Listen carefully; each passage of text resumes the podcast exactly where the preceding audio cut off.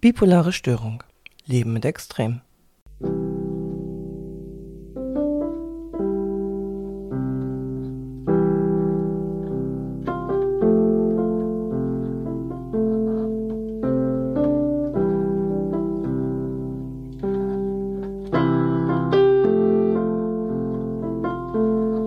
Jeder von uns kennt gute und schlechte Tage. Aber bei Personen mit einer bipolaren affektiven Störung trifft das Sprichwort himmelhochjauchzend zu Tode betrübt zu. Mein Name ist Veronika, ich bin 39 Jahre alt und bei mir wurde vor acht Jahren die Diagnose bipolare affektive Störung gestellt. Dieser Podcast ist mir eine Herzensangelegenheit, denn es bedarf noch einiges an Aufklärungsarbeit über diese Erkrankung zu leisten. Herzlich willkommen zu Bipolare Störung Leben mit Extremen. In der heutigen Folge sprechen Petra und Thorsten, die du bereits aus Folge 10, die Selbsthilfegruppe, kennst, über ein schwieriges Thema: Coming Out und Outing. Live aus Wien ist uns zudem Nicole vom Podcast Crazy Turn, ich bin bipolar zugeschaltet. Mit ihr und ihrer besten Freundin Victoria zusammen haben wir zum Jahresbeginn 2023 die Sonderfolge Tagesstruktur für dich aufgezeichnet. Die drei werden uns erzählen, wie sie ihr Coming Out erlebt haben und ob sie auch schon einmal von einer anderen Person geoutet wurden als bipolar. Ganz zum Schluss wird uns Claudia vom Verein Lichterkette.at etwas zu dem Kurs In Würde zu sich stehen erzählen, der sich genau mit dieser Thematik befasst und wie als betroffene Person ein Umgang gefunden werden kann und die Öffnung im Umfeld mit der eigenen Erkrankung vonstatten gehen kann. Noch kurz zu meiner aktuellen Situation. Ich habe dieses Jahr nicht so viel Glück mit meiner physischen und mentalen Gesundheit. Die Qualifizierung zur Genesungsbegleiterin musste ich tatsächlich für ein paar Monate pausieren. Ich mache gerade die ersten Schritte für meine Gesundheit. Zudem habe ich nun aber auch wieder etwas mehr Zeit, um mich meinem Podcasterin Herzen zu widmen. Ich freue mich, dir das neue Unterformat Out of the Box präsentieren zu dürfen.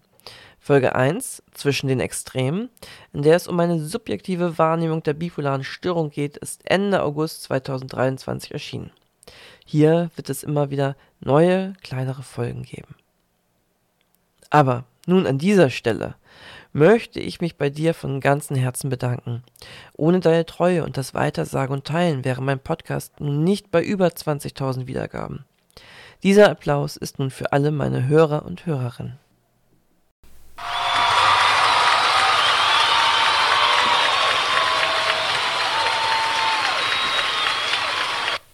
Nun aber zurück zur aktuellen Folge.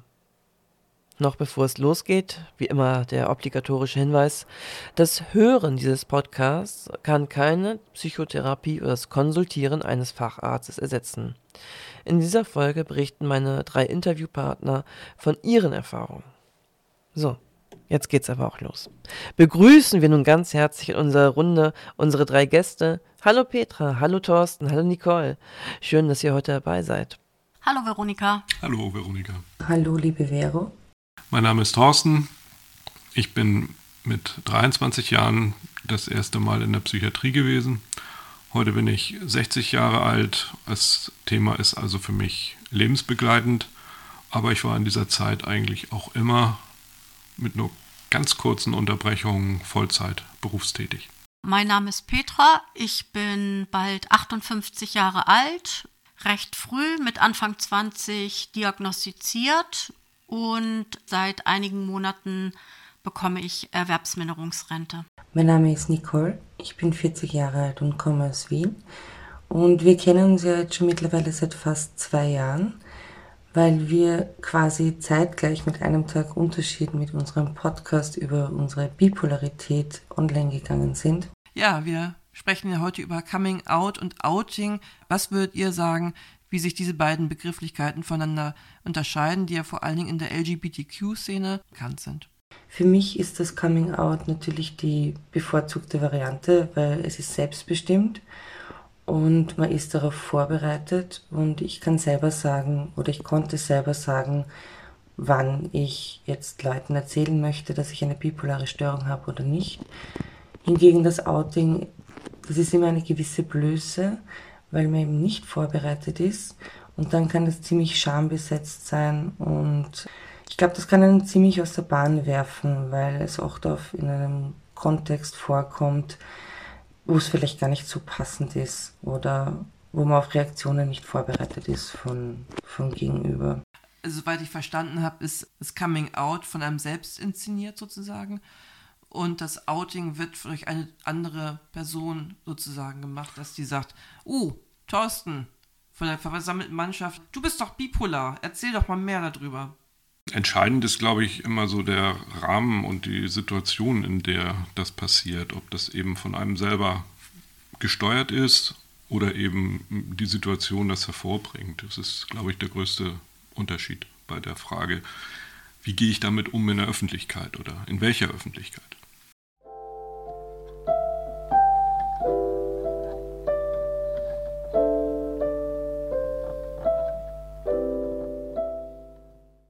Und äh, war euer Coming Out?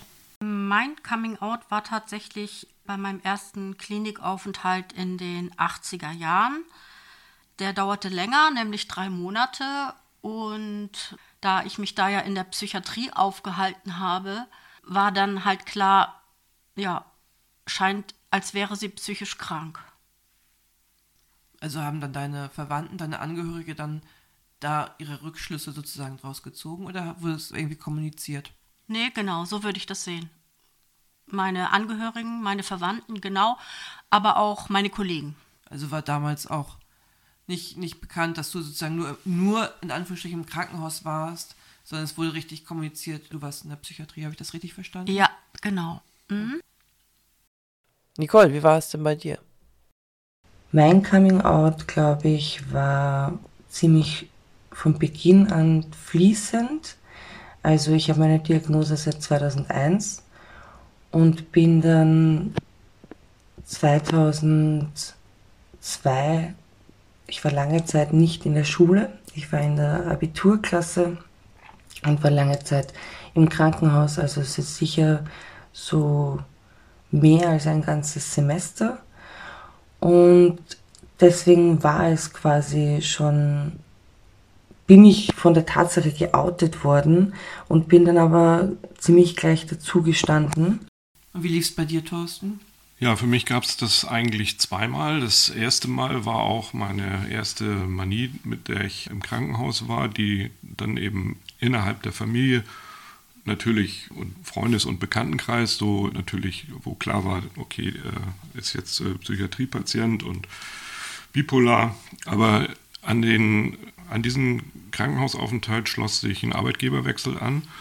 Und es kamen dann zehn Jahre, in denen ich in der Firma, in der ich danach arbeitete, also sozusagen vollkommen, ich sag mal in Anführungsstrichen, normal wahrgenommen wurde. Also es gab kein Gespräch darüber, ich habe das auch nicht thematisiert.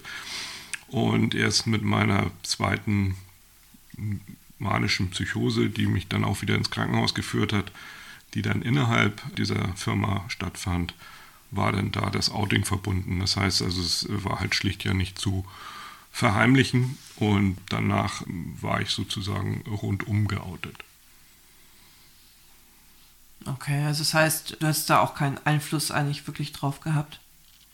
Ich habe deswegen keinen Einfluss darauf gehabt, weil, also ich habe in den zehn Jahren, da hätte ich Einfluss drauf gehabt, aber gar nicht das Bedürfnis gehabt, äh, für mich, das zu thematisieren. Also jetzt im, im Berufsumfeld. Nicht? Also wir sprechen da eben halt von verschiedenen Bereichen. Innerhalb der Familie war das eben klar, aber auch nicht unbedingt jetzt so ein präsentes Thema, sondern wir haben es halt mitbekommen.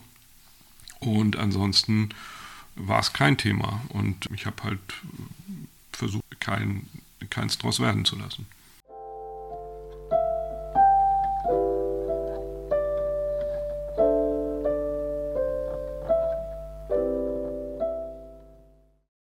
Was war denn schwierig hier und was hat euch vielleicht auch sehr geholfen im Coming-out-Prozess? Ich fand es eigentlich nicht schwierig. Es war anfangs schwierig, weil ich selber nicht wirklich wusste, was diese Krankheit bedeutet. Ich war nicht so vorbereitet, wie ich es hätte sein können. Und deswegen war das Coming Out, das Direkte, das ich gesagt habe, ich habe eine bipolare Störung eher im engeren Kreis, aber es war auch gewas, gewissermaßen gezwungenerweise, weil die Umstände so waren.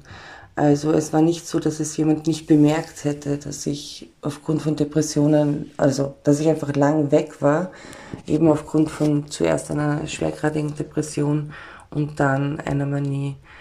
Und das Schwierige war, glaube ich, dass da sehr viel Scham war und Angst, wie die anderen reagieren. Vor allem die Angst, dass dann gewisse Vorurteile da sind und ich mit denen nicht umgehen kann oder mich Leute stigmatisieren und abstempeln als crazy person oder als Wahnsinnige oder dass ich dann so wie eine Aussätzige bin oder so. Und das hat mir schon ziemlich Angst bereitet und das war auch die Schwierigkeit, weil ich kannte mich selber nicht gut genug aus mit der Krankheit und da musste ich irgendwie anderen Leuten auch noch klar machen, warum ich so war, wie ich war. Ich glaube, das war das Schwierigste für mich. Das war nicht von Anfang an so klar wie jetzt, aber ich bin ziemlich schnell ehrlich mit der ganzen Situation umgegangen. Und ich denke mir, was mir halt geholfen hat, war vor allem Gespräche mit meiner Bezugslehrerin. Das war meine Psychologielehrerin. Und die hat mir auch sehr wieder den Wiedereinstieg in die Schule leichter gemacht und mir auch Rückhalt gegeben, dass ich mich eben nicht genieren muss und dass es eben nicht, ich weiß nicht, dass es nichts Verwerfliches ist, darüber zu reden, dass ich diese Krankheit habe. Und weiß ich nicht. Ich wollte mich nie verstellen. Ich wollte mich nie verstellen, eine andere Person zu sein, weil ich mir gedacht habe, die Leute kommen sowieso drauf und deswegen hat es überhaupt keinen Sinn, dass ich mich verstelle. Und deswegen muss ich sagen, das hat mir auch geholfen, die Tatsache zu wissen, es wird nicht ewig verbergbar bleiben.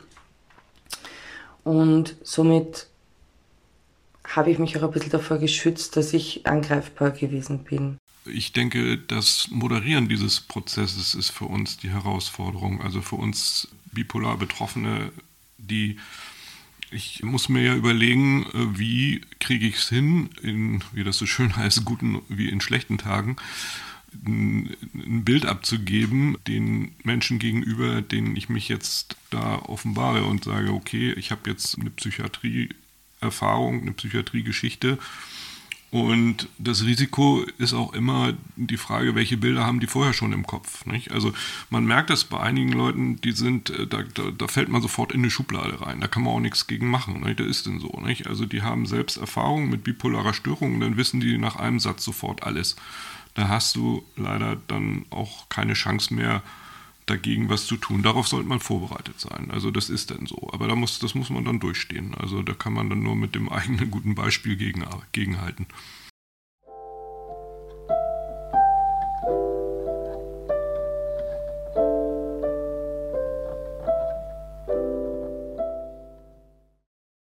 Wie hat es denn euer Umfeld sowohl privat als auch beruflich aufgenommen, dass ihr jetzt bipolar diagnostiziert seid, soweit es offen kommuniziert worden ist?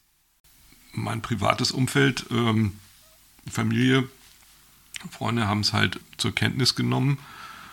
Da gibt es auch wenig zu erklären, da gab es auch wenig, eher so ein bisschen so, so, so die unterschwellige, naja, es, es, es werden halt, äh, es, es, es sind halt auch da so, ah, wie soll ich sagen, einfach gestrickte Befürchtungen im Hintergrund, so, ne, ach Gott, nimmst du da noch deine Pillen? so solche Fragen kommen denn da mal. Aber äh, im beruflichen, ähm, ja, da ist es eigentlich viel weniger Thema gewesen, nach meiner Erfahrung, als ich selber das befürchtet hätte. Also es ist ein gewisses Interesse da und das ist auch relativ schnell wieder weg, weil die Themen und die Schwerpunkte sind ganz andere. Man will eigentlich nur, dass derjenige halt funktioniert, also im Arbeitsumfeld und sofern man da so seinen Job macht, sage ich mal, habe ich die Erfahrung gemacht, spielt die Diagnose dann irgendwann gar keine Rolle. Und für mich selbst war es immer eine große Entlastung, eben nicht mit diesem, sage ich mal, Damoklesschwert so rumlaufen zu müssen, oh, hoffentlich kommt keiner drauf, dass du meiner Klapse warst. Weil das äh, Problem habe ich halt nicht weil ich dann eben ganz locker antworten kann, ja, wusste ich schon. Also deswegen ist es für mich immer eine entlastende Situation gewesen, dieser offene Umgang mit der Diagnose. Mein Umfeld hat das gemischt aufgenommen. Ich muss sagen, dass 2002 war einfach die Thematik, der Diskurs noch nicht so in der Öffentlichkeit angekommen. Und viele Leute haben sich wahrscheinlich vor den Kopf gestoßen gefühlt und wussten einfach nicht, wie sie damit umgehen sollen und ob sie mich jetzt mit Samthandschuhen behandeln sollen oder ob ich sowieso abgestempelt und verurteilt bin das war ganz individuell, so die Reaktion meines Umfelds. Manche Leute konnten besser damit umgehen, weil sie vielleicht selber schon Erfahrung haben mit Leuten mit psychischer Erkrankung in der Familie oder im Freundeskreis. Also ich kann da keine, keine allgemeine Reaktion sagen, wie mein Umfeld reagiert hat.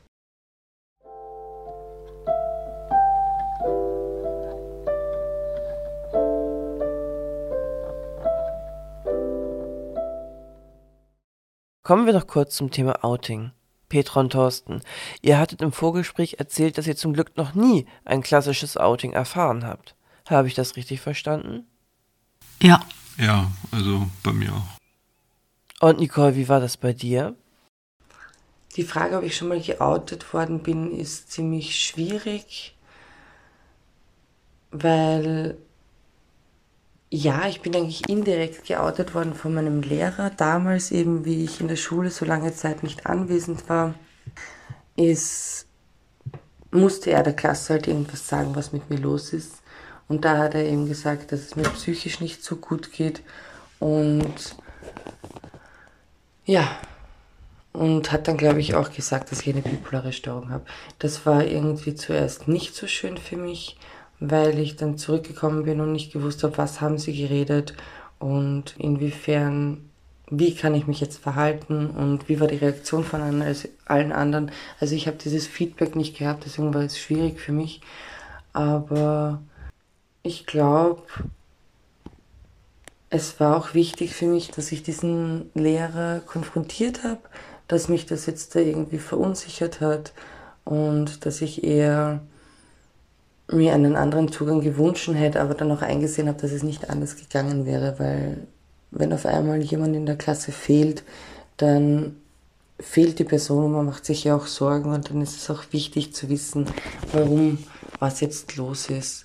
Und ich habe da nicht wirklich irgendwie Unterstützung von irgendjemandem bekommen können, weil einfach die Leute überfordert waren und nicht gewusst haben, wie sie damit umgehen können. Ja, ich kann ja vielleicht kurz erzählen. Es gab tatsächlich bei mir, meinem Lebenslauf, eine Situation, wo wir, wo ich offen mit meiner Diagnose umgegangen bin und vertraulich einer, einer Person gegenüber und die hat es einer ganzen weiteren Gruppierung von Menschen, mit denen ich auch zu tun hatte, dann erzählt und da ging eigentlich auch wirklich richtig äh, Mobbing, Stigmatisierung, alles los. Ich hatte da eigentlich auch gar keine Chance mehr irgendwie gegen zu gewinnen, außer dann wirklich auch einen Umfeldwechsel vorzunehmen. Und das war wirklich, das hat mich wirklich viele Jahre begleitet und hat mich auch so in die ersten Depressionen reingestürzt, würde ich sagen. Und außer einem Umfeldwechsel war dem auch wirklich nichts mehr entgegenzusetzen. Das hatte sich, ich war so ein, ja wirklich, man sagt ja auch ein, das Selbststigmata äh, wird als äh, Narbe bezeichnet, als Mal, als Wundmal, als Merkmal von einem. Und da wurde ordentlich die, äh, der Finger draufgelegt und eine Wunde gebohrt. Ja, so war das damals. Ja, okay. Kann ich aus, wie gesagt, aus meiner eigenen Geschichte heraus nicht sagen. Solche Situationen ist mir nicht untergekommen. Ich kann es mir vorstellen, weil das immer erstmal ja auch sowas, man, wenn man sowas äh, anspricht, man ja auch immer so ein gewisses Risiko eingeht. Aber vielleicht habe ich da schlicht Glück gehabt. Ich weiß es nicht es kommt auch darauf an, mit was für Menschen man einfach auch zu tun hat in seinem Umfeld und wie, was du auch vorhin schon gemeint hast, diese Schubladen denken, oh Gott, der ist psychisch krank, oh mein Gott, jetzt stecke ich in die Schublade und äh, es verwundert mich gar nichts mehr, was der irgendwie macht oder ja.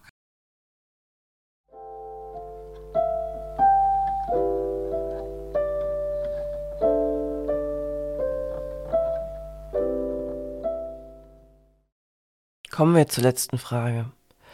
Was würdet ihr drei anderen Betroffenen raten, wie sie mit ihrem Coming Out oder auch wenn sie geoutet worden sind, umgehen können? Ich würde Leuten raten, sich mit der Krankheit wirklich auseinanderzusetzen, viel zu lesen, viel mit anderen Betroffenen zu sprechen, Psychotherapie zu machen und es bedarf einer gewissen radikalen Akzeptanz, dass man auch ähm, erkennt, ich bin ein Mensch, wertvoll, wie ich bin und ich bin nicht die Krankheit, sondern ich habe eine bipolare Störung und dafür kann ich nichts, genauso wie jemand nichts dafür kann, dass äh, Diabetes hat oder vielleicht Krebs bekommt. Und da versuchen mit erhobenen Hauptes dieses Stigma der psychischen Erkrankungen auch ein bisschen selber zu durchbrechen und eben, wenn man das nicht kann, dass man sich schaut, irgendwo Unterstützung zu suchen und vielleicht, wenn ein wirklich vorbereitetes Coming Out ist, dass man da auch nicht allein ist, sondern dass vielleicht eine Freundin oder ein Freund einen unterstützt in der Situation. Und ich denke, das könnte helfen, ja, das könnte helfen, dass man einfach besser mit, mit der Tatsache umgehen kann, dass es ist, wie es ist, weil, wie wir leider wissen, ist diese Krankheit ja auch nicht heilbar. Aber ich muss sagen, mir ist es viel besser gegangen, jedes Mal, wenn ich mich geoutet habe. Und jetzt, dadurch, dass ich den Podcast habe, bin ich sowieso auch mit meinem Gesicht und mit meinem Namen online. Und es ist wirklich befreiend zu wissen, dass ich sagen kann, mittlerweile wirklich jeder Patient sagen kann, es ist kaum lerne ich jemanden kennen, kommt man irgendwie zu dem Punkt, um was arbeitest du, um was machst du? Und ich bin ja eben in der Berufsunfähigkeitspension und es ist mir einfach so wichtig, dass ich sagen kann, ich habe eine bipolare Störung und aufgrund dessen bin ich in der ähm, Frührente und es ist nicht mein Verschulden und deswegen kann ich dir auch darüber berichten. Und jetzt kann ich sagen, dass die Leute einfach wahnsinnig interessiert sind und sehr oft dann sich auch wirklich den Podcast anhören, weil sie sagen, sie wollen mehr über die Krankheit wissen. Also Aufklärung und zu sich selber stehen und die Akzeptanz, dass es ist, wie es ist, das wäre, glaube ich, so mein Tipp an andere Leute. Die bipolare Störung ist zwar eine chronische psychische Erkrankung, mit der man aber sehr gut leben kann. Und äh, man kann mit Therapie, Medikation, Selbsthilfe und Ernährung ähm, sehr viel bewirken. Genau, und ich für mich habe die Krankheit äh, angenommen und mache das Beste draus. Vorher mit sich selbst im Reinen sein. Ja, man sollte, man sollte sich das vorher selbst gut überlegt haben und dann ist es eigentlich etwas, was einem mehr Sicherheit gibt. So ist meine Erfahrung. Und dafür braucht es halt einfach nicht so viel. Man sollte sich selber kennen in, der, äh, in seinen Phasen, also in guten wie in schlechten, und sich überlegen, okay, wie sieht das in der einen oder anderen Zeit aus? Komme ich damit klar? Ja, und dann kann man das angehen. Dann hat man nach meiner Erfahrung ein leichteres Leben damit. Ja, vielen Dank für eure Offenheit und fürs Teilen von eurer Erfahrung.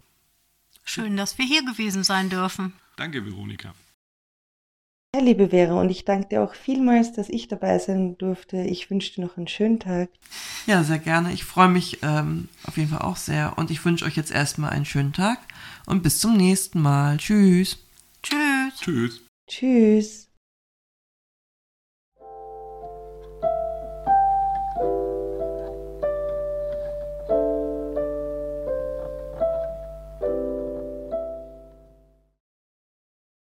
Jetzt wird uns Claudia vom Verein Lichterkette AT etwas mehr zu dem Kurs In Würde zu sich stehen erzählen. Claudia absolviert gerade selbst diesen Kurs und wird anschließend Trainerin sein, um anderen Menschen durch diesen Kurs und dessen Inhalte professionell begleiten und näher bringen zu können. IWS, das ist die Abkürzung für In Würde zu sich stehen.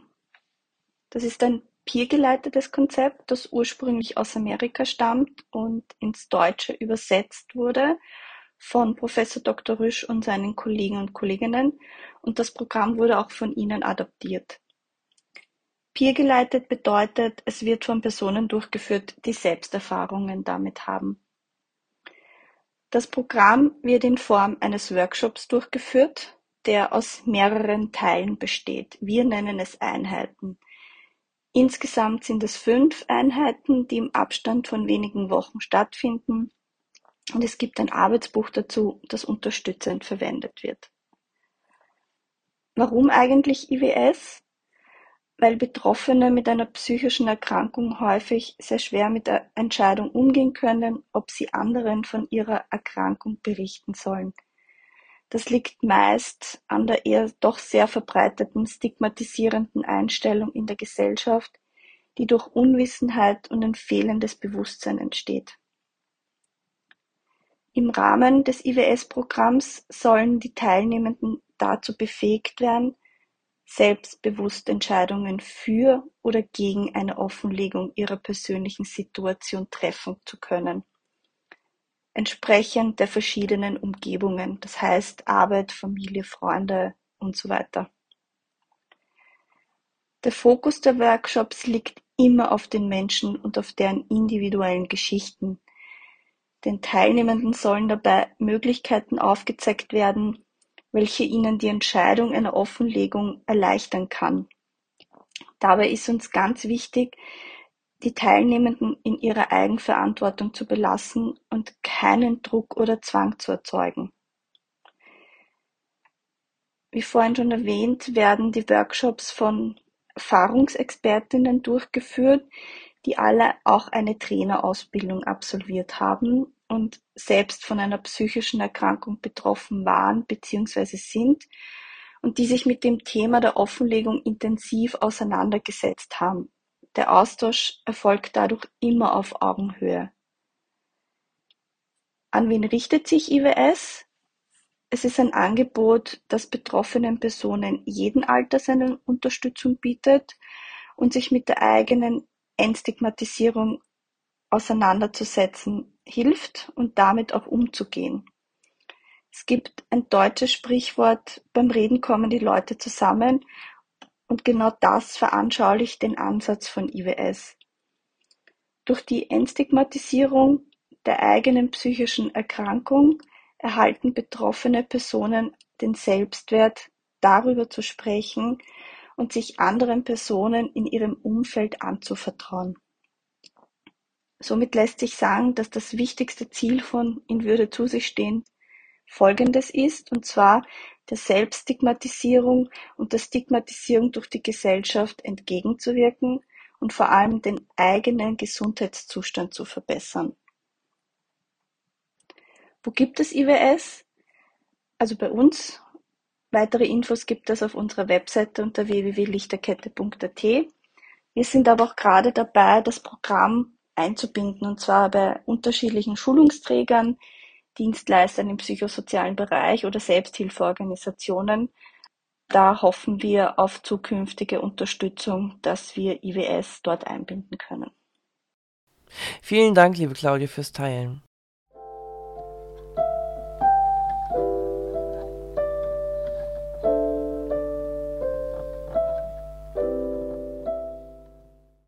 Ich hoffe, du konntest etwas Neues für dich aus den Erfahrungen von Thorsten, Petra und Niki mitnehmen. Sei auch nächstes Mal mit dabei, wenn es um Stigmatisierung und Selbststigmatisierung gehen wird. Zudem feiert der Podcast im Dezember 2023 schon seinen zweijährigen Geburtstag. Das scheint mir ein guter Anlass zu sein, um dich zu fragen, welches Thema wünschst du dir noch für den Podcast und welche Fragen hast du vielleicht auch an mich? Schreib mir gerne eine Nachricht über den Instagram-Account oder an podcast.bipolare.störung.gmail.com ist auch nochmal in den Shownotes verlinkt. Noch ein kurzer Hinweis. Am 17. Oktober 2023 ab 14.30 Uhr findet in Berlin eine Demonstration statt für bessere psychotherapeutische Versorgung, organisiert von mehrpsychotherapieplätze.de. Treffpunkt ist am Platz der Republik ich werde in den Shownotes noch einmal einen Instagram-Kanal verlinken. Dort kannst du die genauen Forderungen dieser Demo anschauen. Wenn du mehr von Niki hören möchtest, findest du sie auf den gängigen Podcast-Plattformen sowie ganz neu auch auf YouTube unter Crazy Turn. Ich bin bipolar. Hör doch auch gerne mal in den neuen Podcast Bipolarlicht rein. Zurzeit ist er auf Spotify verfügbar iTunes und YouTube werden bald weitere Kanäle sein. Dieser Podcast ist ein Projekt der Selbsthilfegruppe aus Karlsruhe. Vielen Dank fürs Zuhören und bis zum nächsten Mal. Alles Liebe für dich.